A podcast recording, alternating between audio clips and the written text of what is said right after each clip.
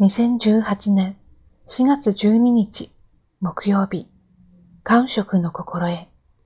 美濃の国、岩村藩の出身で、江戸時代中期に儒学者として活躍した佐藤一切は、原始史録という書を残しました。これは、倫理道徳の書として、今日まで多くの庶民に愛されてきました。同書には、人として生きていく上で必要な人間学が数多く記されています。その中から公務員の心得という項目を紹介しましょう。感触にあるものにとって好ましい文字4つ。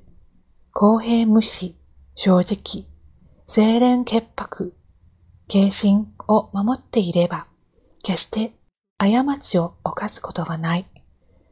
感触にあるものにとって好ましくない文字4つ、不公平、邪悪、不貧困、傲慢のことを犯したならば、皆、災いを招くことになる。これは、公務員のみならず、職場内でのあらゆる人間関係、またはお客様への応対やクレーム処理などに活用できる心得です。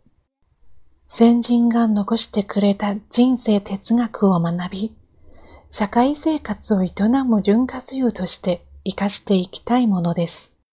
今日の心がけ、先人の知恵に学びましょう。